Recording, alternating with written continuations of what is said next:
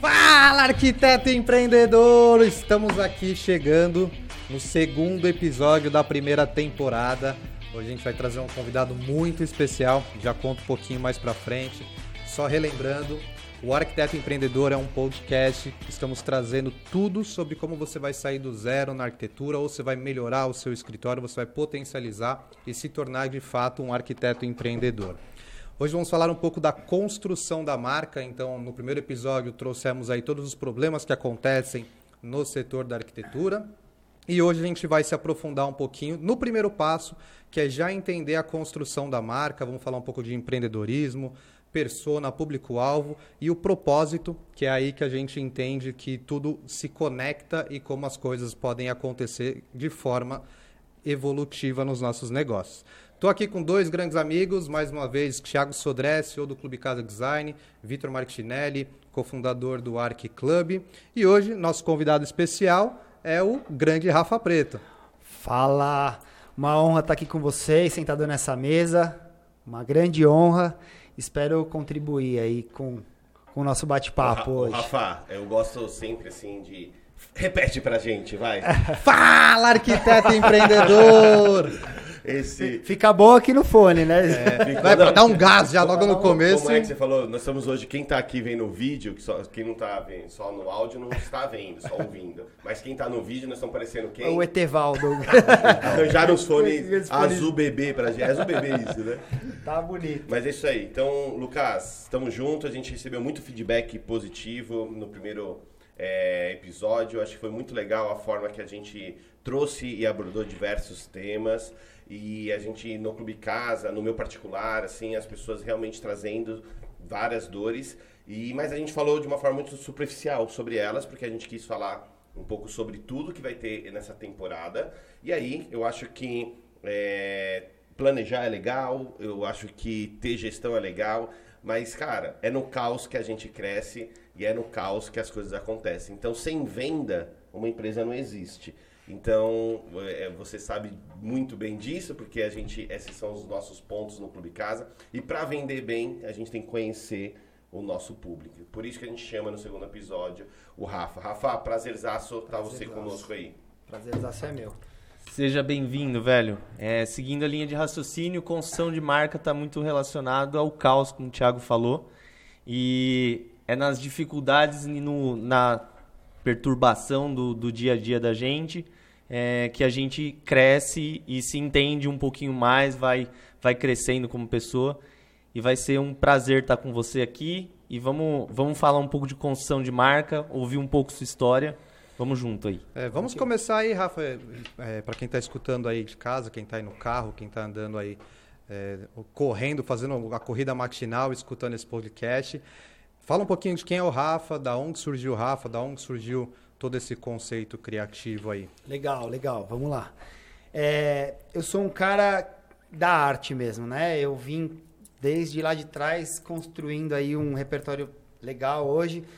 Eu fiz teatro, fiz publicidade, tive banda, tudo que foi gastronomia, tudo que foi de arte, assim, que deu pra, pra fazer, eu fiz, assim, foi bem legal. E sempre fui um cara que gostei muito de inventar, cara. Sempre gostei. Trabalhei durante muitos anos aí na empresa da minha família, que eu desenhava máquinas, né? Eu acho que daí que eu projetava máquinas aí com, com 12 anos. Comecei a projetar máquinas. É... Desenha a parte metalúrgica. Parte de metalúrgica. Aí comecei a fazer design e nem sabia o que era, né? Que legal. Foi, não sabia dessa é, parte da história. Foi bem né? legal, foi bem legal. E aí vim caminhando aí, fiz, me formei em publicidade, depois trabalhei até como modelo durante um tempo, fiz teatro. Cara bonito. Você viu o, rosto bonitinho ajuda. Enganava, enganava. Se você só está no Spotify, corra agora pro YouTube para você ver esses olhos. Engana, engana, engana. E aí começou a coisa toda. E lá de trás, eu, depois que eu enfim, tava com um restaurante e tal, vendi o restaurante. Voltei para São Paulo, era no restaurante, era na praia. Voltei para São Paulo e comecei a fazer uma moto, né? Olha a loucura, olha a, a da onde eu fui, né? Eu vi umas motos que estavam rolando lá fora, umas motos de corrida antiga, tal, e comecei a fazer uma moto. Demorei um ano para fazer essa moto, demorou muito. Então assim, eu perdi meio time do negócio, é, não tinha muita grana para investir na, na época.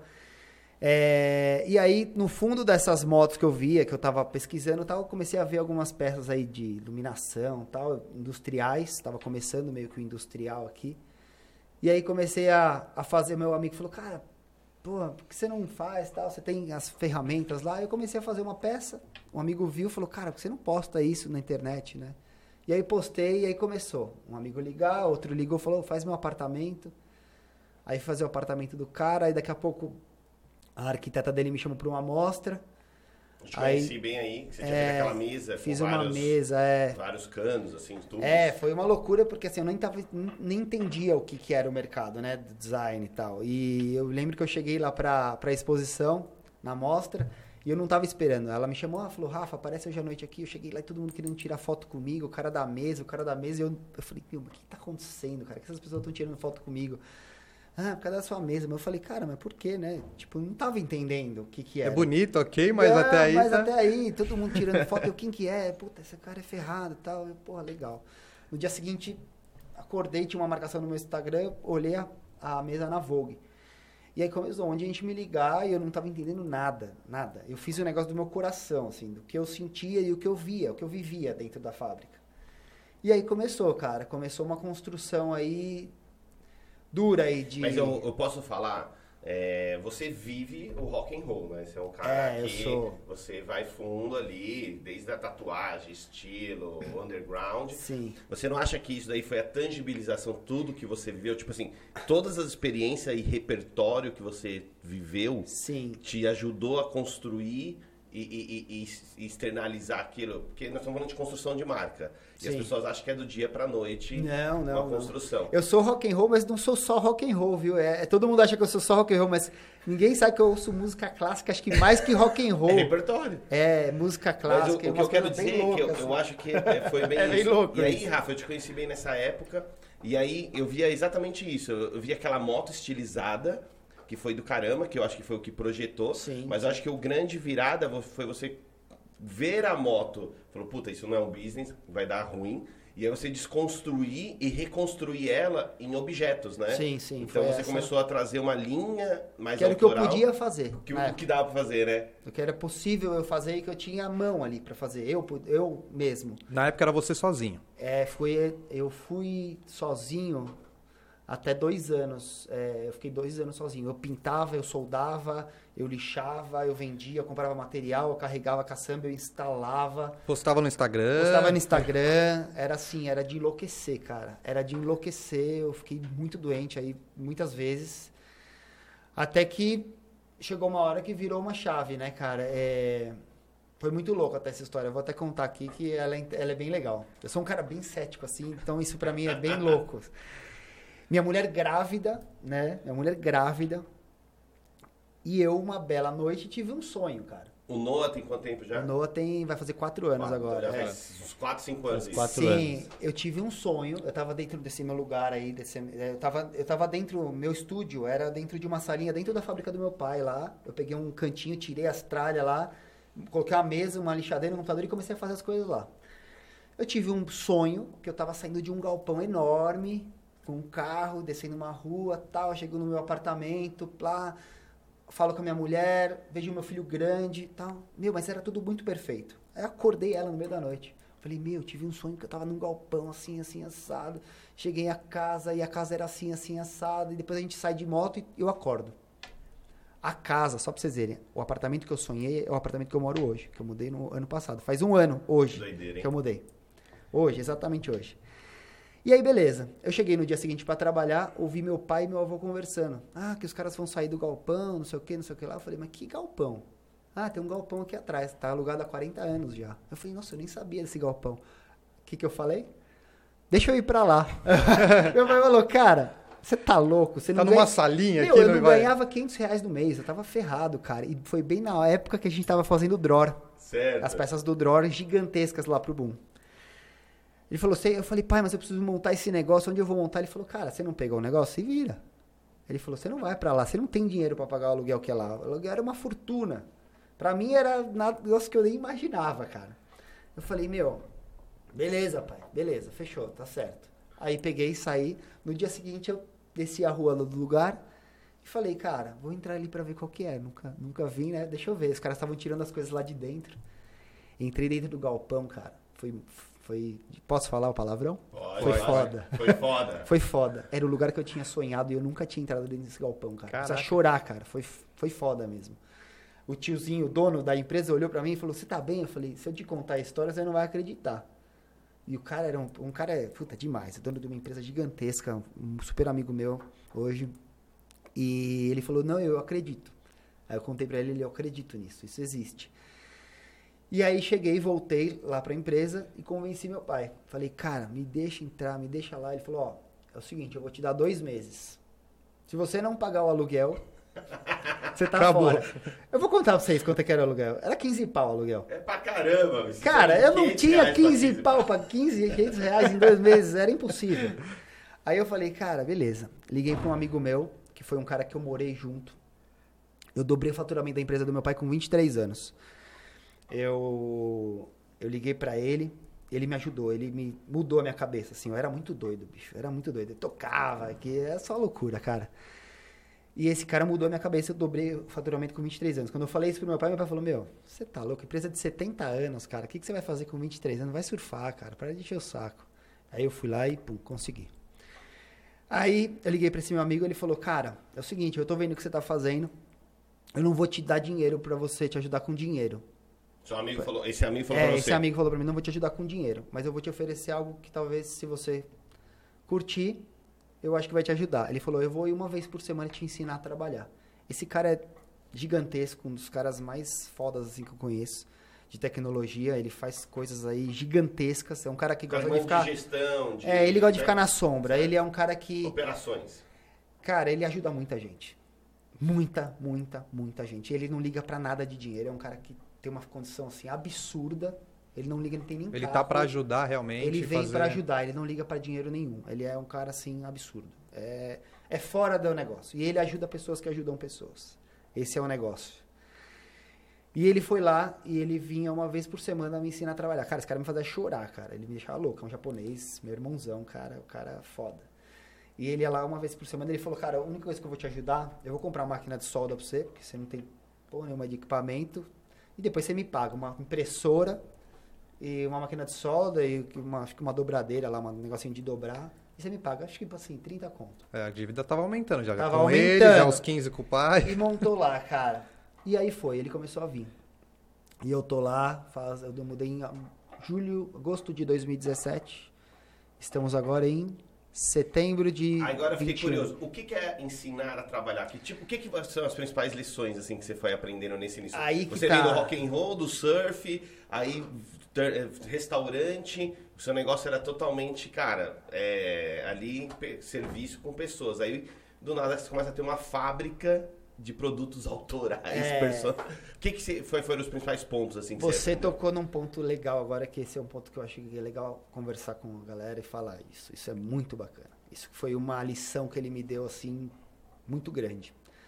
Primeiro que eu falava, cara, eu não consigo fazer tudo, eu tô ficando louco, eu tô ficando louco. Cara, gestão do tempo. Vamos lá, vamos sentar aqui, vamos fazer uma agenda. Fazer uma agenda. O que, que você faz? Eu falei, puta, eu produzo, eu pinto, eu entrego. Tudo. Eu faço tudo, cara. Ele falou, então beleza, vamos lá, vamos colocar tudo aqui no papel. De segunda, de, de parte da tarde, você pega, compra material, sai pra instalar, sai pra fazer as coisas que tem que fazer fora. Parte de manhã, você faz as coisas aqui na fábrica.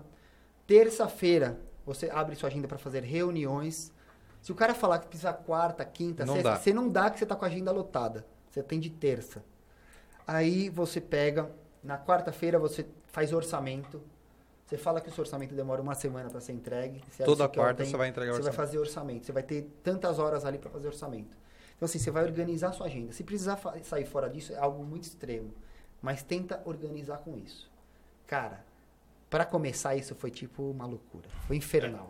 É Eu, porque falava, eu chorava, eu falava, Você tem que dizer não dá. pra algumas É coisas. Pensa, ser pensa um cara né? criativo montando uma agenda, tá ligado? Cara, eu sou hiperativo, eu sou, eu sou DDA, cara. Eu sou. Eu, Aí a- Eu ficava louco. A primeira pergunta deve vir assim, nossa, mas isso quando surgir aquela ideia numa quarta-feira que eu tô fazendo Que eu tenho que orçamento? fazer tem o Não, orçamento. você vai Você tem que parar segurar. e continuar fazendo o orçamento. Criatividade depois das seis horas. Mas depois, liberdade em dizer não, né? Sabia disso. Com né? certeza. É Foi aí você- que eu aprendi. Exato. Foi aí que eu aprendi a dizer não. E aí eu comecei. Ele falou, cara, quando você dizer não, não é que você vai estar dizendo não. Se o cara quiser o negócio, ele vai estar com você. E aí ele começou a me ensinar todo esse processo. E aí isso daí já foi uma virada de chave que eu comecei a ter. Aí tive funcionários. Tive dois caras que me ajudavam. Um na fábrica e um que fazia tudo. E eu desenhava tal. E aí a gente começou. Virava a noite lá, porque, meu, quantas noites a gente virou. Foi, foi muito louco. Esses caras estão comigo até hoje. Um não mais. Mas o primeiro, meu primeiro funcionário tá até comigo até hoje. É um cara, meu, especial. mas eu acho que um- um- uma das coisas que são legais, você teve algumas oportunidades, vamos chamar de oportunidades. Que- Sim. Que, é, mas várias pessoas às vezes ao redor têm e não percebe. A forma é como você agarra e você constrói ela. Vou te dar um exemplo. Eu, eu vejo. é, eu tive alguns na minha vida. Al- Alguns que eu conheço da sua. Então, esse japonês, que é seu brother. Sim. O Beto com o Boom, com aquela questão do draw. Cara, foi um. um- Foi muito legal. muito Aconteceram aspiracional várias coisas. É, o boom, o, o negócio do Dror foi muito louco, né? Porque na época, o Beto veio me chamar pra fazer essa peça e eu não sabia nem desenhar no 3D, cara. Meu Era um filho pra nascer. Você sabia não, o que um tinha que fazer, Você não- sabe o que aconteceu? Acho que eu já te contei, Eu né? lembro. Eu mas saí. pode contar aqui. que Eu terminei sabem. essa reunião. Eu terminei essa reunião, saí andando, fui até o. Peguei meu carro, parei no hospital ali perto do meu estúdio e falei assim: preciso me internar. o cara falou: a mulher, como assim? Eu falei: não, eu tô passando mal, eu vou ter um troço, eu preciso me internar, é sério. Mas como assim internar? Não, preciso de alguma coisa pra me acalmar que eu vou ter um troço. Não sei se eu tava tendo uma síndrome do. Que, Viu, ô Vitor, você era? acha que você que é ansioso? Cara, os caras me deram diazepam, eu fiquei dormindo acho que uns três dias no hospital, cara. Pior que foi verdade. Aí ele Foi saiu da verdade. reunião com a gente, a gente tinha fechado com ele o negócio, na época, preço de custo, mas era uns Não, 40 mil, você É, lembra? era uma loucura. Era uma puta grana o preço de custo do Não, o material. negócio era gigante. E aí ele ficou três dias sem falar com a gente. Aí eu falei, Sumiu. eu falei, você é louco? Cara, eu não sabia como eu ia fazer o negócio, tudo de encaixe. A gente tinha que, meu, enfim, em fazer o negócio acontecer em 20 dias, sei lá quanto tempo foi, É. foi uma loucura. Minha mulher grávida, meu, foi tipo assim, eu sem grana. Essa minha mulher fazia a compra na minha casa na época, porque não tinha grana pra comprar nenhum pão, cara. Foi louco o negócio assim. E aí. Outro gente- anjo foi sua esposa, ela te salvou. Cara. Manda um beijo pra ela. Não, minha ela mulher né? merece um. Essa mulher ela- te salvou, é, Grace, ela é é demais. Minha mulher, ela, ela, ela me fez a eu fazer a primeira escultura, né? Ela falou, cara, por que você não faz escultura? Eu falei, minha escultura. O que, ela falou? Pô, O ela- que, que você falou pra ela? Pode falar. Eu vou falar o que ela. A hora que ela falou assim, Rafa, por que você não faz escultura? Eu falei, meu, você pensa que eu sou o Tonho da Lua pra fazer escultura, é- cara? é- como ela é falou, é? cara, Ô, ô, é é? ô, tia. Eu falei, aí todo mundo riu, né, cara? Eu falei, meu, ela falou, tá louco, cara, é legal tal. Eu falei, eu não entendi o que era. Tava muito perdido no mundo ainda de, de design, de arquitetura. Eu era muito puro, cara. Era muito puro, eu não sabia o que eu tava falando. Você sabia que queria fazer arte. É, Agora, como. arte, eu queria fazer alguma coisa legal. Era muito louco, eu queria construir com as minhas mãos. Você queria ver a realização. A realização. E aí, cara, e aí eu comecei a fazer uma, duas, três e entrei nesse mundo da arte. E aí fui entender depois, estudar e vi que o que eu tava fazendo era muito mais profundo do que eu entendi, do que eu entendi e fazia. Foi intuitivo total, velho. Foi totalmente intuitivo. Ô, Rafa, em que momento você acha que foi aquela virada de chave de você falar assim, pô, eu não sou mais o Rafa e agora eu sou realmente uma empresa, eu. É, pô, o japonês lá tava te ajudando a fazer, você falou, não, eu preciso comprar essa ideia mesmo que ele tá me falando, que eu sei que isso vai dar Sim, certo Sou e isso Rafa vai. Preto Studio, né? Porque Sim. aí Essa chave virou ano passado, né? Eu comecei tudo com a Black Iron. Eu não entendi esse negócio do nome. Só que o que aconteceu? Eu comecei a desenhar, fazer design para outras marcas que precisava do nome. Eu precisava assinar as peças de arte que precisava de um nome. E aí, o ano passado ficava muito conturbado, que era Rafa Preto, que era Black Iron, que era Rafa Preto, que era Black Iron. O pessoal do estúdio mesmo chegou, me chamou, falou: "Rafa, a gente queria falar com você". Senta aqui, vai. Toma um copo d'água. Vamos matar a Black Iron? Meu, naquilo pra mim na hora foi um, um gelo, né? né? Um tiro. Eu falei, como eu vou matar um negócio, cara, que foi o começo de tudo? Cara, tá conturbado, tá difícil, a gente não sabe o que é Black Iron, o que é Rafa Preto, o que não sei o que. Vamos ser Rafa Preto Studio? A gente gosta do nome, cara. A gente tá torcendo por um nome, a gente tem um nome. Eu acho que a Black Iron é algo que a gente pode matar agora, fundir e usar mais pra frente. Eu falei, cara, vocês têm razão, eu acho que vai aliviar. Eu escutei eles. E eu acho que isso aí que é um ponto também importante. A gente não é porque a gente criou um negócio é nosso. Tem pessoas em volta. E essas pessoas, ninguém faz nada sozinho, cara. Eu falo isso. Desde o começo ali que a gente estava todos juntos, eu sempre escutei muito eles. E aí foi uma virada de chave, cara. Isso foi o ano passado. Eu tinha as duas marcas, a empresa já rolava, já estava rodando, faturando, crescendo. Só que aí virou um negócio. E foi aí que eu consegui chegar mais perto do meu propósito. Qual que é seu propósito? Eu tenho um propósito. Eu, quando tinha banda, eu tocava toda sexta-feira numa escolinha de, de síndrome de Down. Eu gostava de ir lá tocar. Era muito louco. A gente Como fazia- chamava a banda? Vento Sul. Era bem legal. Vento tocava. Pearl Jam, tocava umas músicas bem legais. A gente era do rock. Era bem legal, cara. Era uma, foi uma fase bem... A gente tocou aí durante uns 15 anos aí. Fizemos grandes shows e a gente parou de tocar gravando. A gente tava gravando um CD de verdade com puta... Uma Então puta tava- tava grava... mesmo. Não, a gente tava gravando com uma puta gravadora. Uma puta gravadora. Só que a gente era, começou muito novo e a gente acabou se separando. Depois, quando eu fiz teatro, me formei e fui chamado pra escolinha da Globo e não quis ir porque eu não gostava. Cara, então, você assim, é cara malhação. velho. é, Cara eu ia ir pra Malhação, Malhação. não é? Eu não Pior queria, que porque é. eu não gostava, cara. Não era um negócio que eu curtia. E aí, enfim, ah, começamos aí a, a, a brincadeira toda. E aí a gente achou um propósito nessa, nessa coisa toda, né? Eu tocava na escolinha, depois quando eu tive o restaurante, eu ajudava a molecada lá na praia, porque a molecada ia pro lado errado, infelizmente.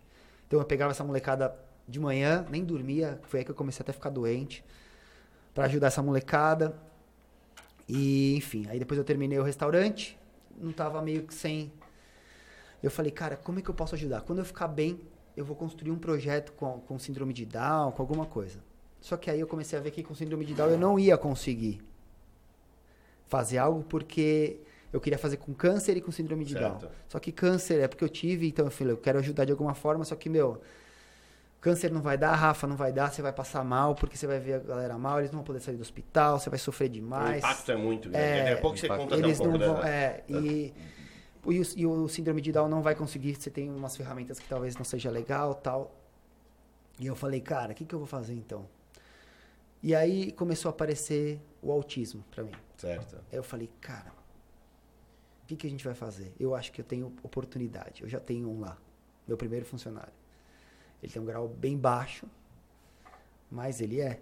E eu comecei a ver que era possível a gente fazer coisas ali É porque eles têm uma, uma capacidade de, de Extrema. handmade, né? É, é, é, De detalhista e concentração, concentração, É, né? é assim, eu tô estudando muito isso, porque eles têm, eles têm assim, ou é um, ou é dois, ou é dois, ou é três, eles não tem nada no mais ou menos. Perfeito. Então a arte é um negócio muito expressivo do coração.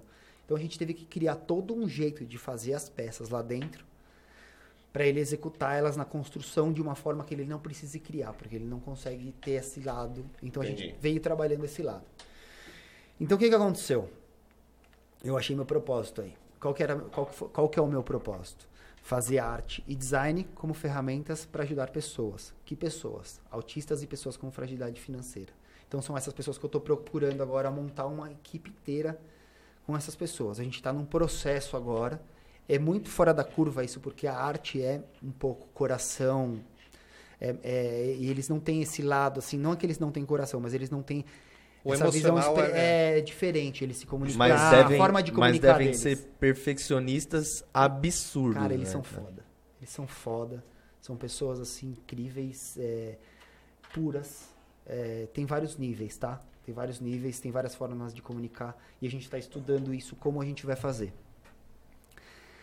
Tá um processo ainda um pouco lento, porque a empresa é nova, né? A gente está se adaptando em vários setores aí. O Thiago conhece eu desde que eu comecei ali, né? Então ele viu aí a como, como eu vim vindo e tal. E, meu, que nem agora perdemos um funcionário, tivemos que mudar e achar outro cara e treinar. Enfim, para tá esse corpo para a gente começar a receber essas pessoas. Esse é o meu propósito. Eu vou começar a desenhar também com essas pessoas. Enfim, eu quero fazer uma inclusão. O- Então eu não Rafa, esperei. Você acha que, então assim, voltando ao tema construção de marca, não sei o que lá, eu vejo você falando forte de três pilares, né? O pilar, assim, principalmente o propósito, o- Sim. o que eu quero. Aí você fala muito agora sobre, pô, é, a construção de um negócio, então você conseguiu entender o, o que, que é o negócio ali, o Sim. business como um todo. E você fala muito de pessoas, né? O envolvimento das Lado pessoas. humano, né? O lado humano, né? Sim.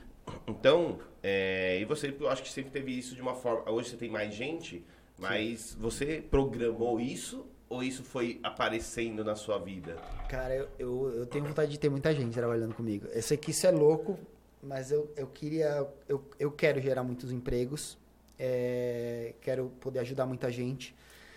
E eu, eu fico feliz de estar conversando com um monte de gente lá dentro, isso é legal. Foi algo que eu sempre quis, assim, que eu sempre gostei. Eu, gostei, eu gosto dessa, dessa loucura, assim. Mas eu, eu acho que foi algo que foi acontecendo eu ainda me emociono muitas vezes, às vezes em lugares que eu tô, com pessoas que eu converso do meio. Falo, cara, olha, tô do lado dessa pessoa, puta, eu tô falando com essa pessoa. Eu sou muito puro nisso, cara. Eu faço realmente o que eu sou, cara. O que eu, que eu for fazer, eu não fico inventando e falo, puta, isso vai ser bom para o meu social da empresa. Não, eu faço isso porque eu quero, porque eu gosto.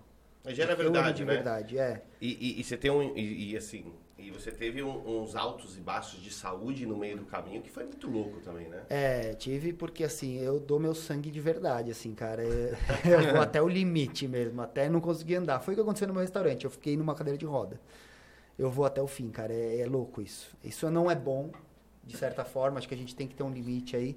Mas eu também, antes, eu não cuidava da minha saúde. Hoje eu cuido bastante da minha saúde, em Certo. questão de exercício, de meditação, enfim, de várias coisas, de leitura. E eu acho isso importantíssimo. A gente começar o nosso dia cuidando da gente. Você falou um, um pouco do seu dia a dia, quando você acorda. É legal. É, eu acordo, eu acordo, eu, eu acordo às 5 e meia, mais ou menos, aí eu medito, eu e minha esposa, a gente vai junto, eu puxo ela sempre. A gente medita, depois a gente lê algum livro bacana, a gente tá, sempre tá lendo algum livro legal. Eu, eu leio e estudo, não é junto, na verdade. Eu pego o meu caderno, anoto, faço várias coisas ali bem diferentes ali. Não é, eu sento Não é pra só ler leitura, É, né? eu sento, eu sento para ler. Depois a gente toma um café, faz um, toma uma água com limão, eu faço todo um, um preparo lá, cozo umas castanhas e tal, e vou pro parque correr ouvindo podcast. Ouço podcast todo dia, uns dois aí, pelo menos, de manhã. No meu, eu acelero ele, Legal, legal. ouço no e-mail, aí já tô, já tô ficando bom nisso, de ouvir rápido. E aí, ouço uns dois podcasts de empreendedorismo, de autoconhecimento, de várias coisas assim bacanas que poss, possam agregar. E volto para tomar café com a minha família, com meu filho, com a minha mulher. E aí depois eu vou trabalhar. Então assim, eu já fico, eu já mato a rotina e já coloco muita coisa bacana na minha cabeça. Parece que as coisas já se resolvem muito mais fácil. Já começa o dia a mil, né? É, você se resolve muito mais fácil. É, isso é legal. Antes de dormir também, eu, eu já olho a minha agenda. Então parece que à noite, quando eu tô dormindo, a, a agenda já meio que se organiza muito bem. Eu tenho uma agenda muito bem formada, de três, quatro semanas para frente aí.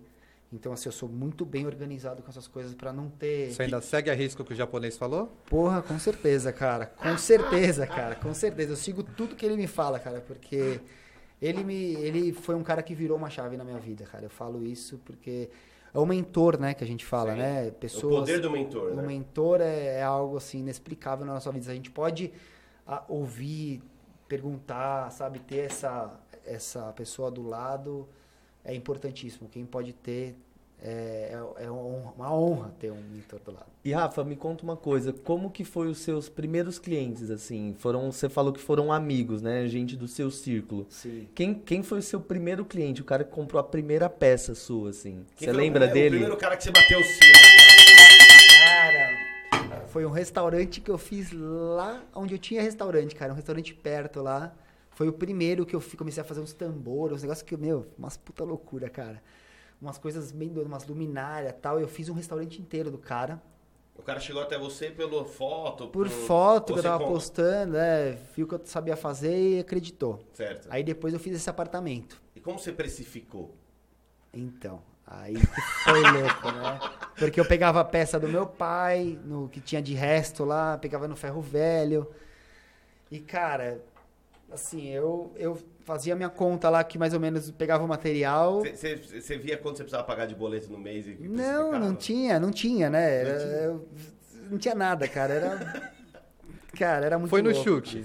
Foi e eu sentava várias vezes com os meus amigos, com os meus amigos artistas. Com os meus amigos- Como é que vocês sabem o custo da sua hora, cara? Como é que vocês calculam o valor do não sei o quê? Porque, e é todos perdidos, cara. E olha que legal, os amigos deles eram é- é- era, era artista também, sim, né? sim, eu me juntava com vários, assim, pra entender, né?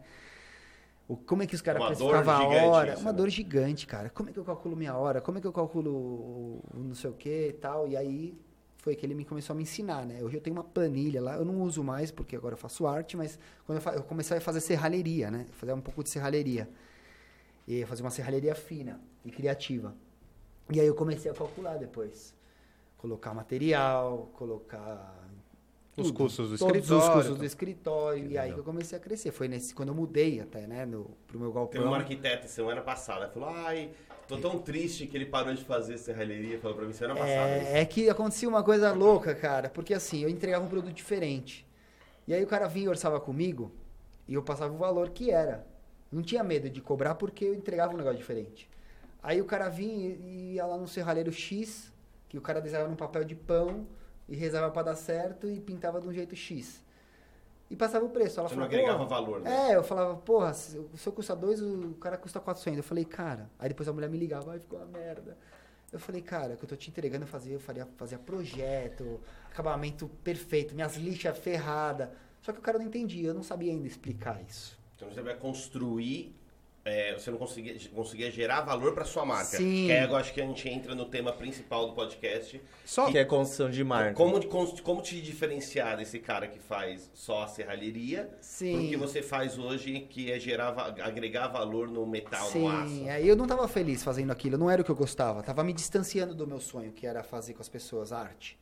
Aquilo era, eu usava, porque foi o que eu comecei a fazer.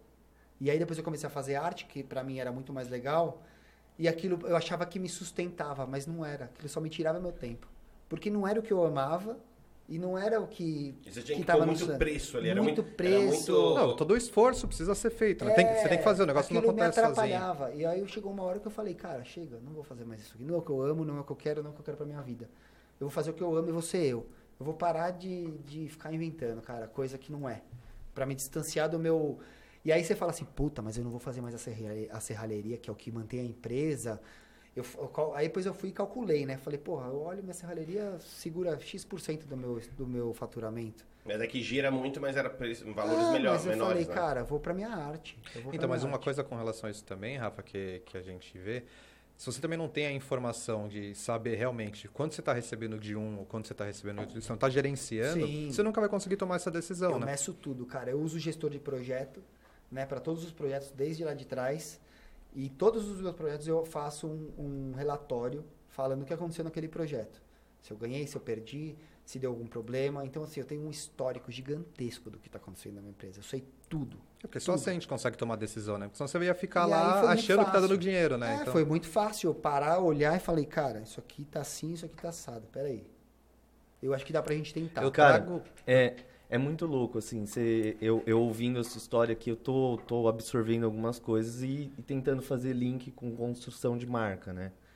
E trazendo, assim, pro, pro tema em si, eu vejo que construção de marca é identificação, né? Eu, eu vejo o Clube Casa, o Clube Casa tem uma força de marca absurda. Sim. E você falou lá do é, Black Iron e Rafa Preto e tal. A construção de marca vem muito do seu DNA, das coisas que você foi construindo no, no- na sua vida. E aí uma das minhas perguntas para você foi, pô, como, como, como que chegou o seu primeiro cliente até você, né? Aí você falou, cara, eu tava lá com a moto e aí chegou uns tambor, fiz umas luminárias e tal. E aí você falou que foi através de amigos. Tem uma ferramenta dentro do, do, da publicidade que se chama Mapa da Empatia. Que o mapa da empatia é o que você pensa e sente, o que você vê, o que você ouve, o que você fala, o que você faz.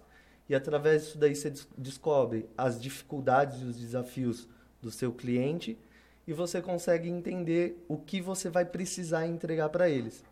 E quando você começa a construir essa ferramenta, cara, você percebe que as pessoas que começam a contratar o seu serviço são pessoas que quando você vai construir elas nessa ferramenta, elas se identificam com você, né? Sim. Com sua marca. E isso agrega valor no seu produto, que eu acho que essa coisa de você perceber na, na sua precificação que, pô, a estante ou as coisas que você fazia não estava não, não, não gerando tanto valor assim. E você percebeu que na precificação, com identificação de marca e o que você sente de verdade, o que você quer passar para o seu público, fez total sentido com você. E eu, eu acredito que as pessoas agora devem estar vindo atrás de você para comprar essas es- Sim, esculturas, né? acabou virando um objeto de desejo. A gente está transformando a- a- as peças num objeto de desejo. Que cada peça ali tem uma história, cada peça tem um porquê. Quando as pessoas me chamam até, Rafa, vem aqui para você ver a peça tal, eu, eu vou e analiso o ambiente, vejo o que a pessoa quer, a história da pessoa, e a gente tenta. Então, assim, tem porquês aí. Que A gente podia, eu acho que assim, um dos propósitos do podcast sempre é trazer uma ferramenta e ensinar também alguma coisa. Se a gente fizesse um exercício de dois minutos, construindo como fosse um mapa da empatia Do cliente do, do, cliente Rafa. do Rafa. Aí a gente vai te dar agora as personas, o que, que você acha da gente fazer Legal. a construção? Nós estamos com dois mestres aqui. Legal, E é bem legal. legal. A gente pode ir te fazendo as perguntas. Fazendo as perguntas. Pode Legal. ser? Pode, claro. Quando eu falo que pensa e sente, é o que os seus clientes do canal de venda seu é profissional, certo? Profissional de arquitetura. Sim, É, e o podcast é para arquiteto, então vai ser bacana. sim, legal. É, quando pensa um arquiteto na sua cabeça que sempre compra de você agora, Certo. você tem um nome dele que é um mega parceiro seu? Pode Seria um legal genérico. falar? Fala o nome aí. Nome genérico? Ah, um já nome genérico, vai. Vamos, vamos Legal. A Maria. Maria. Vai. Beleza, pensa nessa, nessa arquiteta. O que, que ela pensa e sente quando é, vê as suas esculturas, quando ela está especificando para o cliente dela?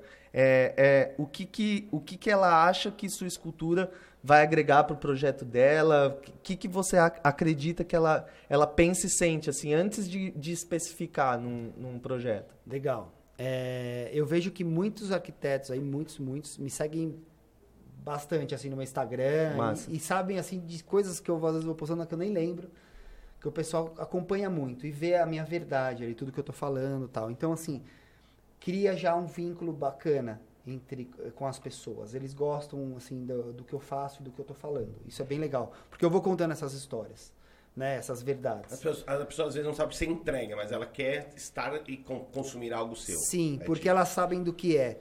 Vai, tem, tem as peças têm histórias e elas veem as Elas histórias. buscam as histórias. as histórias para dentro da casa das pessoas. Então, basicamente, ela sente que aquela história vai agregar um valor absurdo Sim. pro projeto dela. Isso. E aí você já trouxe a resposta de da onde ver. Ela busca isso nas suas redes sociais, no seu Instagram, no seu Facebook, na sua verdade, Sim. nesses canais, né? Você tem YouTube, é, Não, YouTube não. Eu já tentei, mas ainda não consegui ainda o tempo. mas o. Instagram é um puta o canalzão Instagram é um canal que eu eu tô até um pouquinho devagar assim de publicar, falar mais. Eu falava bastante, eu tô um pouco corrido de, de acordo com as Clube coisas que estão Casa, o acontecendo. pessoal vê através do Clube É. Casa também o seu trabalho, que é um canal de Sim, venda legal. Com certeza. As pessoas querem trazer às vezes para lojas, para fazer palestra, né, para contar essa história. As pessoas gostam do, da história do negócio, da, do, que se, do que simboliza. E eu coloco muito explícito nas peças, o que Muito simboliza legal. cada uma. Legal. É, para a pessoa ter aquilo na parede e ter uma, Mas você sabe que sensação. existe uma evolução do consumo, eu aprendi isso com o Beto, evolução do consumo da arte. As pessoas, eu, eu me vejo nisso. Eu, tô, eu estou com o Clube Casa há sete anos a fazer. Então antes eu mexia com bebida, então zero com, é, criativo e consumo de arte. Mas a, a evolução da pessoa é assim, ninguém sai comprando um quadro numa galeria. Ela, ela tem uma evolução de consumo. Então, o que ela faz primeiro? Ela compra, às vezes, um- um- uma fotografia. Aí ela vem depois uma fotografia assinada. Aí depois ela compra um retrato é, com, com, com quantidades limitadas. E aí ela vai fazendo o- a evolução. Aí ela tem lá, por exemplo, aquele, aquele é super é, Artista. artista que custa 70, 80, mas ele tem uma peça de decoração que custa 500. Então ele consome. Então você vai fazendo a evolução. Sim. E aí, entre ela, a evolução, tem uma parte que a pessoa só consegue consumir com que ela se conecta. Sim. E aí depois você transcende e vai para a parte de investimento, para a parte que é outra. Eu, eu, eu me vejo muito nisso. Então, minha casa eu tenho um monte de coisa lá. Mas se todas elas eu tive alguma relação com o designer. Sim. Eu tive alguma relação com aquelas pessoas. Então eu ainda não consigo consumir por consumir. Só porque é, é a história ali do artista ou por causa que aquilo talvez vai valorizar no futuro. Então eu, eu percebo que eu, eu tive essa evolução, que eu aprendi muito nesses 6, 7 anos. Mas eu estou exatamente nesse momento. Então eu tenho uma peça sua, eu tenho uma peça lá do, do Mula Preta, eu tenho uma outra do do quando o Matteo Tibiti nós fizemos um evento com ele na Itália, eu tenho uma do Dror, eu tenho E aí foi uma evolução do Bruno Falks, e aí foi indo várias designers que todos eu me conectei. Sim. Então Essa eu, é a história. Eu estou exatamente nesse momento. Então eu me vejo muito aí nesse. Cara, isso tem muita relação também com, com é, o paladar não retroceder. Que É. a experimentação. Então, é, você começa, por exemplo, comprando a fotografia, do nada você vai para um fine art, e aí do nada você quer uma peça um, cada vez um pouquinho mais refinada. Sim, sim, sim. E às vezes os profissionais eles podem ter o primeiro contato com você com uma escultura é, mais é, é, é, simbólica para o projeto e do nada ela está especificando Aí coisas maiores. Isso, isso. Isso acontece muito. recente- que nem você falou recente, teve um- um- uma obra que você está entregando agora que é gigantesca. Giga, né? tem quase 8 metros de altura. É uma- Caraca, o É, que, uma- que é? É uma Conta um pouquinho. de parede gigantesca para um prédio. Eu já fiz acho que umas quatro ou cinco obras lá são obras exclusivas que eu crio, né? Que eu, eu- uma o- o proprietário do empreendimento da construtora sonhou e eu construí para ele. As outras eu fiz com um tema da, do, do empreendimento. Cada torre tem uma, uma obra exclusiva. Essa vai ficar pra fachada? Essa vai ficar para dentro de um salão enorme, é um negócio gigantesco. E a gente construiu um briefing ali, um porquê de toda a história ali da construção dos materiais, enfim, de tudo. E a gente está fazendo essa peça. Além das peças que eu tenho, que eu faço, é, que eu tenho já, que, que- que são minhas autorais, assim, de- a gente faz exclusivas, entendeu? O cliente vai lá, senta e conta uma história. Isso vem muito pra gente. O cara quer sentar lá, quer me contar a história dele, quer que eu desenvolva uma peça para ele. E aí sobe o nível. Esse é o nível mais alto. É Então essa, olha que legal. Dentro do mapa da empatia, a necessidade que você resolve é você transcender a verdade do cliente. Então ele quer é, transmitir a verdade dele dentro do apartamento ou da casa, e ele é uma pessoa que tem relação com arte e entra no seu estúdio.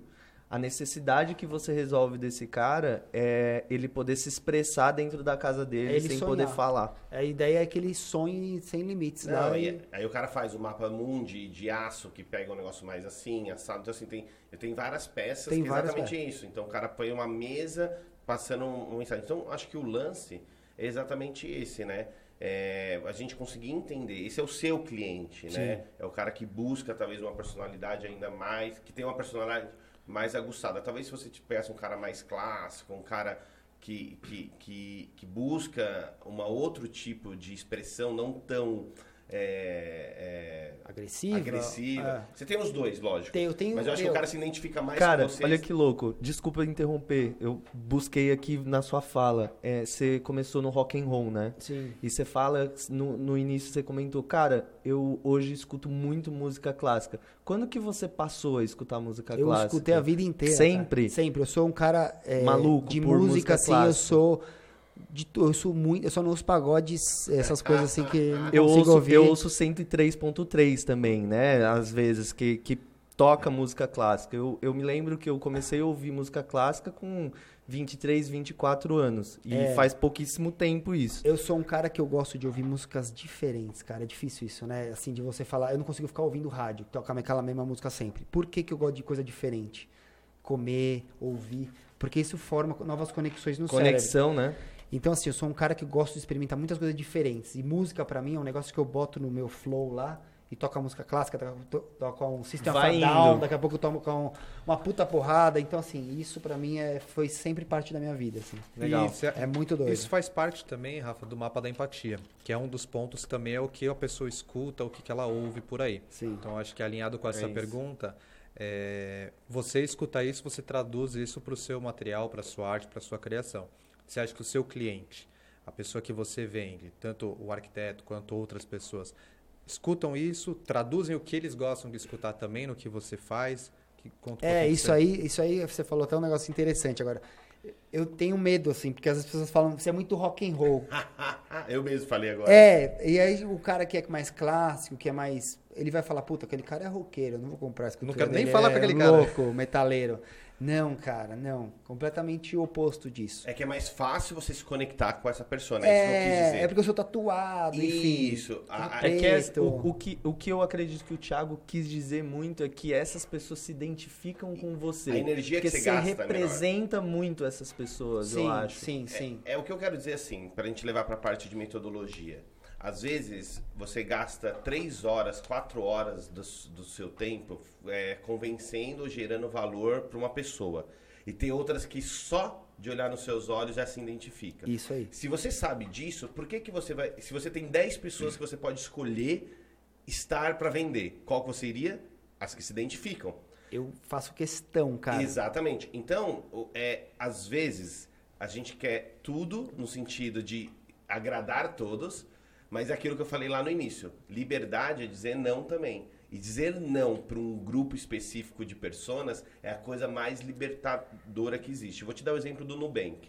O Nubank, quando nasceu, se eu, assim, muita gente que, que tinha um, um pouco já de recurso é, quisesse fazer um cartão do Nubank, não conseguia. Porque eles estavam buscando exatamente alguma, um público de, de persona que estava sendo desassistida pelos bancos e, e queria baixar as taxas, ligavam para algumas coisas específicas de atendimento. E aí. A, a, é, Precisava exemplo, de uma conta bancária Precisava só, de né? uma conta. cair o dinheiro. Bancariza- É isso, a digitalização do banco.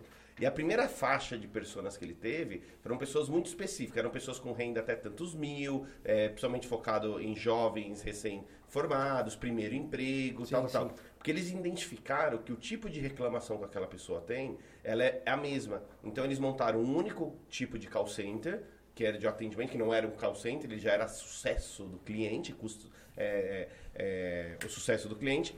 E aí eles não precisavam, em vez de uma ligação que demorava duas horas, uma hora, que às vezes uma pessoa de 80, 70 anos faria, faria aquela galera só tinha dúvidas Pontuais. pontuais. Então eles preferiam dizer não para aquele grupo de clientes que não fazia parte dessa persona específica, porque eles perceberam que eles iam gastar mais dinheiro para adquirir, porque eles tinham que ter que ficar explicando muito mais o que que é um banco digital. Eles iam gastar mais dinheiro para reter, porque eles iam ter que ficar gerando valor fora do que eles fazem ali do arroz e feijão, e eles iam ter que gastar mais dinheiro ainda para fazer o pós-venda, porque ele ia ter que abrir muito mais o leque de treinamento dele.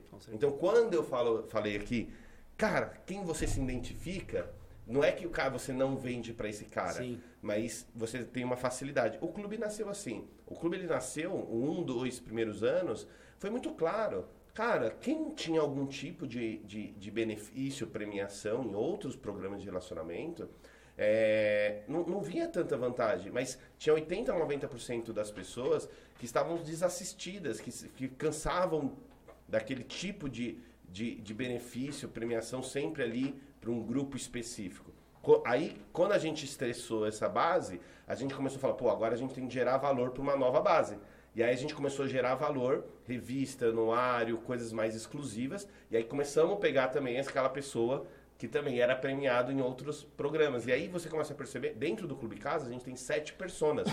Mas a gente não lançou as sete ao mesmo tempo. A gente foi fazendo uma evolutiva e agregando é, novos produtos para gerar valor separadamente para elas. Então, Sim. era mais ou menos isso. É isso que eu faço lá. Hoje eu tenho as esculturas mais clássicas, eu tenho esculturas numeradas, tenho esculturas é, exclusivas, que é só uma, tenho esculturas é, com numeração baixa e tenho a peça especial. Então, assim, eu peguei várias pessoas. Tem um produto de entrada. É, tenho de entrada para o cara. E tem- olha, olha que maluco, cara. É, Como arte isso. Ele, ele falando que o Nubank fala não, né? E não sei se você perce... é, Eu percebi isso na, no nosso bate-papo, que você falou não pra serralheria. Falei, não. Exatamente. É exatamente isso, porque você despendia de muito tempo e energia com essa persona que estava te, te buscando, você despendia de muito tempo e energia explicando sobre, os, sobre a sua arte para essa galera, e aí você entendeu que a sua persona de trabalho é, são pessoas que estão buscando por arte, e aí você pegou e falou assim, de forma é, é, consciente né, e lógica, que você percebeu que porra, não, não vale a pena eu de- dispensar de tempo e energia para fazer a serralheria se o meu propósito, minha arte e meu lucro tá aqui na escultura. E aí você transcendeu dentro da escultura o rock and roll, o clássico, várias formas de artes tra- dentro da Se a escultura. É gente muito traz louco isso, para arquitetura também, Vitor, é até legal. Tem muito profissional no mundo da arquitetura que gosta de fazer obra e gosta de fazer projeto. Tem uns que não gostam de fazer obra, mas fazem obra porque o mercado meio que obriga o mercado, mas não é que tá obrigando. É que você tá achando que tá ganhando mais dinheiro. A mesma coisa da serralheria É e aí. do. Então, é você conseguir se entender o que de fato você faz, e aí entra num outro ponto que a gente vai trazer também no- em alguns outros assuntos do podcast, você comentou agora no final, que você tem tipos de produto. Então você tem uma prototipação, você sabe o que você tem, qual o produto que você tem e para quem você vende cada um deles. Então acho que é exatamente isso a construção tanto da marca, que a gente traduz para os nossos produtos, e vice-versa, né? Eu traduzo o produto para o cliente para construir a marca. É o né? que o Thiago falou, né? O O que o Thiago falou. Eu, eu, o que, que eu fiz lá dentro? Eu tenho uma peça de entrada mais com preço mais acessível, de mesa tal. Porque às vezes o cara quer ter uma peça dali, nossa. E aí depois de um tempo o cara volta e compra uma peça com, com assinada, numerada. Depois ele faz uma exclusiva. Já aconteceu, já aconteceu gente de eu fazer a casa inteira Você do cara. Muito seu legal. Sim, e você sim. vai fazendo a esteira de venda para eles. Vai fazer uma upseller é, e agregando valor, cara. Sim, sim. E é isso que vai, vai mudando, a pessoa vai entendendo. Tem gente lá, cara, é muito louco. Tem umas pessoas que me procuram, falam, Rafa, eu te sigo há dois anos, é meu sonho conseguir comprar uma peça sua. Meu, eu acho que eu vou conseguir agora. Meu, cara, eu fico louco quando eu recebo essas mensagens Legal, assim. hein? E aí, o cara me segue, o cara fica ali olhando, entendendo, às vezes pergunta, e aí vai, o cara junta a grana tal. Ele vira um objeto de desejo, sabe? falando de brand, assim, eu queria bater nessa tecla. Quais são os pilares principais, assim, que te ajudaram a construir um pouco a marca? Eu sei que você tem muita coisa por osmose, foi uma coisa que foi um caos e foi acontecendo. Sim. Mas você, cara, você é marqueteiro, publicidade, transcendeu aí vários segmentos. Hoje eu vejo muito muitas, muitos é, designers de produto com muito mais tempo que você, muito mais produto, mas que ainda não conseguiu gerar o valor que você conseguiu assim em tão pouco tempo. Então isso é um case de sucesso ao meu ver. Se você fosse falar agora para os arquitetos, os designers, até outros designers de produtos aí que estão escutando, quais são os principais pilares que te ajudaram a construir essa força de marca? Cara, eu acho que verdade é Perfeito. é principal, assim, você ser o que você é mesmo, não ficar olhando para trás, tem que fazer em coisa nova, não adianta fazer um negócio lá e ficar, ai, ai, ai, não, vamos fazer outro, vamos fazer outro. Inovação. Inovação, eu acho que tá, tem que Fazer estar coisa sempre nova buscando aprender. Eu acho que a gente, eu acho que a gente tem que se colocar numa posição, eu falo isso para todo mundo. Eu tô Aprendiz. sempre engatinhando. Eu sou um bebê, eu falo. Pô, mas tá louco, olha o que você faz. Eu falo, cara, eu sou um bebê. Tô longe ainda do que eu quero chegar. E eu tô longe mesmo. Não, mas olha as coisas que você faz. Eu falo, cara, isso aqui é, Tô é zero. É zero do que eu É tô muito ainda. legal. Então, assim, isso aí traz pra dentro da gente essa vontade de acordar ali todo dia, ler um livro de que seja. Tô lendo neurociência agora. Tô Perfeito. lendo uns negócios, a bainha de Pra mielina. aplicar a os negócios- biofilia, Cara, pra falar é, de, de cérebro, de hormônio, dopamina, serotonina. Quando a pessoa vê a minha peça, que tipo É de sensação Qual ela vai reação ter. que vai ter. Se, Exatamente. Se, se é curvo, se é reto, se vai, o cérebro vai ser estressado, se ele vai estar confortável. Então você é- não é só. Tem um, um- um- é muito legal a história do, do Steve Jobs, quando ele saiu da Apple, e aí eu não lembro o nome da empresa, que é aquele cubo preto que ele ia lançar, e aí ele fala que um dos, do, do- um, uma- um dos pontos da CPU tinha um milímetro a menos para baixo. E aí isso fazia as pessoas não conseguir tirar os olhos, porque o olho nu é, trazia aquilo de uma forma é, igual. Mas o cérebro ficava estressante. Estres, est- falando, "Pô, tem, Tem algo- alguma coisa alguma errada. coisa errada. E aquilo fazia as pessoas ficarem obcecadas por aquele cubo. Sim. Então, É tipo um, um, um adesivo colado torto, né? Você você fica isso. Tá. Tá... Mas isso, isso, isso é, é assim. E aí, eu acho que branding não é só construir, é distribuir. O que, que é distribuir? Cara, é, eu acho que é o segundo ponto que eu colocaria no seu. De uma forma também, casar Vogue e tal, várias coisas aconteceram que vieram até você. Mas você também foi uma pessoa que, que distribuiu muito, né? Você sempre foi, esteve acessível. Aí um dia, do Sim, nada, eu sim. estava vendo Shark Tank e eu vejo umas peças do Rafa Preto lá. Até uma peça que a gente tinha encomendado, do, o Clube Cada tinha encomendado lá. Então conta essas histórias. Co- Como, em, em que lugares você é, foi entrando e, e já te ajudou, assim? A- Como? Cara, apareceram muitas oportunidades. Eu não sei se isso aparece, se a gente cava, ou se a gente cria Eu na sou nossa da opinião do que cabeça. você cava. É, a gente Você cria, cria eu a acho. sua própria sorte, A cara. gente- Você cria é- todo dia oportunidade. A gente, nós somos grandes criadores, né? E é, às vezes a gente não consegue criar coisas que a gente limita dentro da nossa cabeça. E eu sou um cara que crio muito, cara. Eu crio muito onde eu quero chegar, onde eu vou. Eu tenho lista de metas das coisas que eu quero.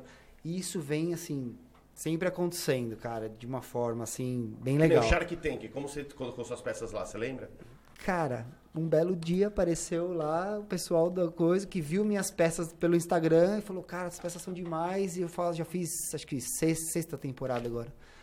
Conheci os caras, já fiz projeto para os caras. Então, assim, não sei te dizer, eles apareceram. Então, você é, é assim. eu é- sou sempre muito acessível na, na verdade, você não sabe, talvez, o ponto alto que virou a chave. É O- o- o- mas você construiu e plantou semente, distribuiu de uma certa forma que você gerou valor. Então, eu acho, acredito assim, para chegando ao final, construção de marca, as pessoas eu vejo às vezes, pô, vou fazer um evento, vou contratar o melhor palestrante, vou fazer o melhor buffet, e aí o evento é demais, 200, 300 pessoas lançam o meu produto. Da semana seguinte, o cara não manda um feliz aniversário. Dá um mês, ele não manda um e-mail perguntando se a pessoa não sei o que lá. E ela não gera conexão. Ele acha que acabou ali, ela né, o acaba- evento. E aí ela acha que as pessoas são obrigadas a voltar e comprar dela. Então, para mim, construção de marca é você gerar valor, é importante. Mas às vezes o- o- a recorrência se torna alto impacto. As pessoas buscam muito alto impacto. O alto impacto, para mim, é a recorrência. E quanto mais frequência você tem em pequenos impactos, aquilo se torna o alto impacto. Então, quem por muito vem, muito fácil vem, muito fácil vai. Então, quando você gera um valor constante, então, poxa, por pequenas memórias afetivas e branding para mim, construção de marca, são multicanais. Então, por quanto mais canais você atingir a mesma pessoa, mais ela vai, é, mais valor vai ser gerado para ela. Então, se essa pessoa é atingida num evento, numa palestra, aí do nada ela vem, escuta um podcast, aí ela vê o seu Instagram, aí um amigo dela tem uma peça sua na casa. E aí ela vai gerando essa memória e vai criando esse valor de uma forma que o, o cérebro dela fala: esse cara é foda. É familiar. Começa É a tornar familiar. identificação com a sua marca, né? Identificação. Identificação. E aí as pessoas esquecem o quanto que a memória. É, você lembra quando nós fizemos o curso Neurociência, neurociência aplicada, ao, aplicada ao marketing? Eu e o marketing. Vitor fizemos esse curso. Cara, na vida a gente tá brigando para sobrepor memórias. Então, é, existem a- as, a- as memórias que elas são. Descobrimos por que ele vende. Porque ele tem um olho bonito.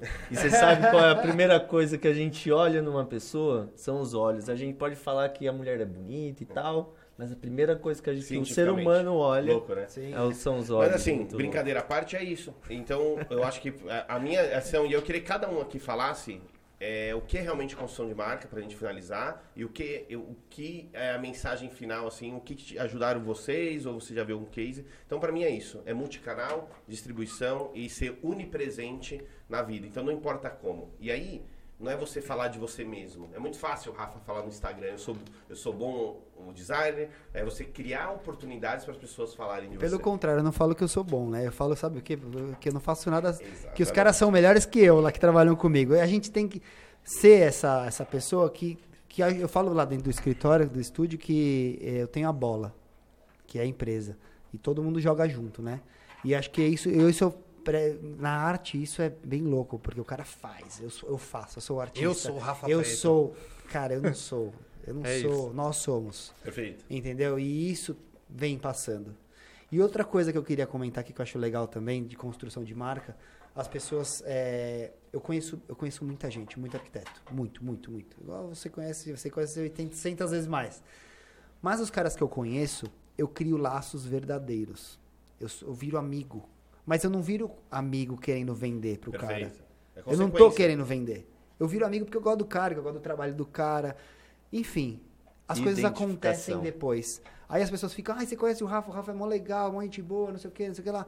Então, assim, eu tento agregar para as pessoas quando, quando eu faço amizade. A gente sempre tem amizades, assim, que agregam. Isso traz muita, muita coisa bacana para a vida. Então, assim, eu construí muitas, muitas amizades legais nesse meio. E aí um vai falando pro outro. Esse boca a boca também, eu acho que ele acaba A sendo prova até social. mais um dos- forte. Um dos gatilhos mais fortes que tem. Mas isso é do meu coração, isso é meu. Eu Sim, faço isso você- sem querer, sem, sem me Mas é um esforçar. Não é forçado, né? É, eu faço isso porque eu gosto das pessoas, eu gosto de, das, de pessoas, eu gosto de conversar. E aí isso vai gerando, você vai vendo, você conhece A duas, daqui a pouco sementinha vai indo quatro, pra. seis, daqui a pouco tem um monte de gente falando bem de você, porque gosta de você. E É. aí vira um negócio bacana. É, trazendo pra é, isso, é, isso é fantástico, assim. é, falando um pouco do que. Fazendo a conexão de tudo que a gente falou pro meio de arquitetura, ouvindo sua história, ouvindo todo mundo, eu, eu, eu, eu vejo levando pro, pro escritório de arquitetura é, que o não é liberdade, né? E os escritórios, eles têm dificuldade de falar não para a obra, porque eles falam que o dinheiro está na obra, em acompanhar a obra. Mas poucos é, é, é, têm têm a, a real consciência na, na- em tomar nota de, de saber se o dinheiro ele está vindo da obra ou da, da Projeto. do projeto Mas ele pode si. fazer vários projetos que ele vai ganhar mais do que ele ficar num projeto e numa obra Às só. vezes, sim. E aí é maluco que, é, vendo sua história, o seu propósito, é, falando de construção de marca para quem é arquiteto que nos ouviu até aqui, é, basicamente você é, a arquitetura na grande maioria dos escritórios tem sucesso, como você teve com, com o estúdio Rafa Preto, tem a história da Angela Tasca, por exemplo, né? Angela Tasca, ela, ela, ela começou a fazer projeto, tal, tal, tal, tal, tal, tal, e aí do nada ela foi se especializando em buffet. Não se especializando, mas porque um cliente de buffet chegou até ela, aí um outro cliente de buffet, e aí buffet, buffet, buffet. Às vezes está acontecendo isso com você, com empreendimentos. Então o empreendimento fez com você, curtiu, aí a administradora do condomínio começou. Então, é, construção de marca em si, é, na minha, no meu ver, é identificação. Nicho. É, o escritório ele tem que entender o que ele quer passar para o mercado, o que ele quer resolver da, da, da sociedade. E ele tem que fazer com que as pessoas se identifiquem com o trabalho dele Com o e não propósito dele. isso. E é muito louco que a gente vê que os caras eles querem trabalhar sempre para os mesmos. O nosso setor é muito maluco.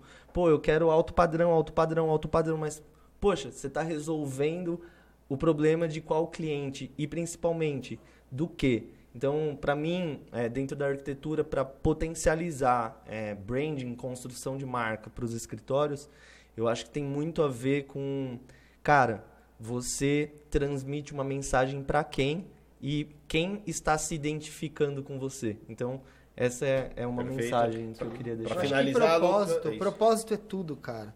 Quando você tem propósito, as pessoas se identificam com você. Vai, vai se identificar. Os caras, todo mundo tem algo dentro de si.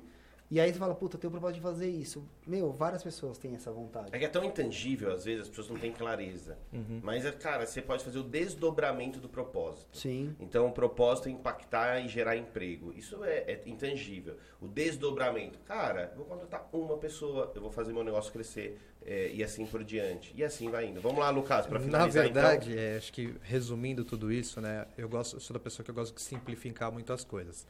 É, e em tudo na vida, tudo a gente acaba convergindo, eu acho que para o 5W2H, onde a gente 5W2H. Onde a gente Isso? começa a trazer realmente, e construção de marca também é isso, né? Branding é isso, os nossos projetos, a nossa vida, é, o porquê eu faço isso, como eu faço isso, para quem eu faço isso.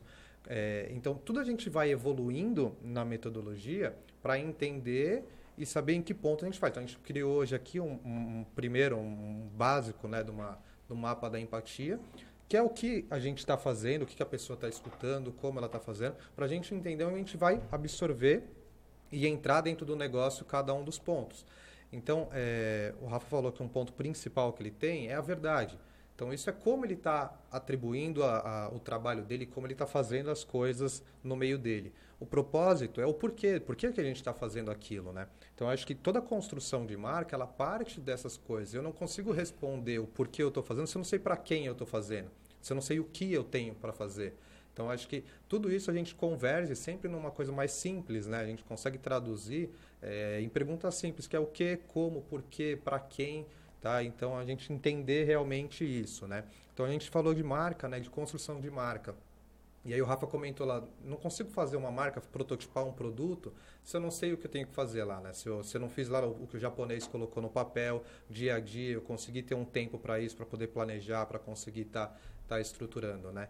E a gente conseguir vir desde a definição do que eu faço até o porquê eu estou fazendo as coisas. Então acho que a construção de marca, ao meu ver, é um é um conjunto de tudo isso, né? A gente conseguir entender o, o, o, todo da nossa empresa, né? Se enxergar como empresa e traduzir, né? Pô, é o Rafa Preto empresa, estúdio, não é o Rafa Preto pessoa física que está lá no dia a dia, né?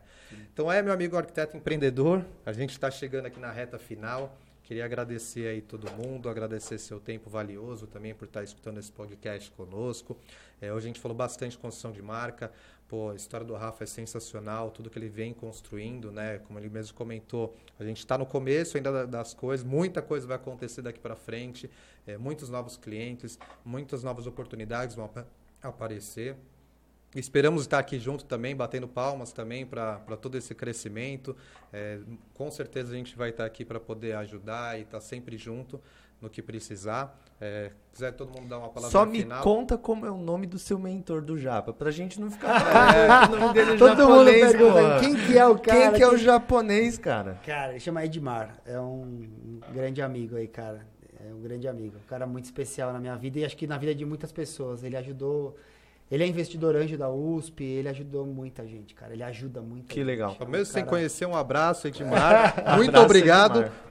Por... Mas é isso. É. Então, pessoal, você que está escutando, chegou até aqui, é... cara, muito obrigado. Marca a gente no Rafa Preto o é, Rafa Preto, né? Rafa, é, Rafa com PH, underline preto. Preto, Sodré Thiago, meu Instagram. O Arroba v.martinelli. v.martinelli. E o Almeida Lucas. O Almeida Lucas, nosso host aqui. E, pessoal, queria agradecer o pessoal do Clube Casa Design, o pessoal do Arc Club, todo mundo que está fazendo parte aí dessa comunidade. E o Arquiteto Empreendedor é isso, né? A gente tentar desmistificar principalmente quem está ali, que é autônomo, né?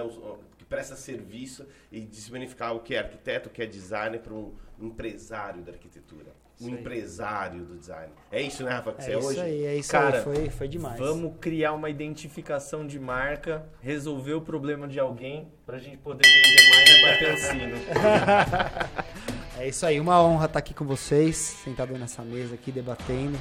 Esse papo foi super legal e espero ter ajudado aí, somado com, com as nossas histórias. Aí, beijão. de bola. E pra finalizar.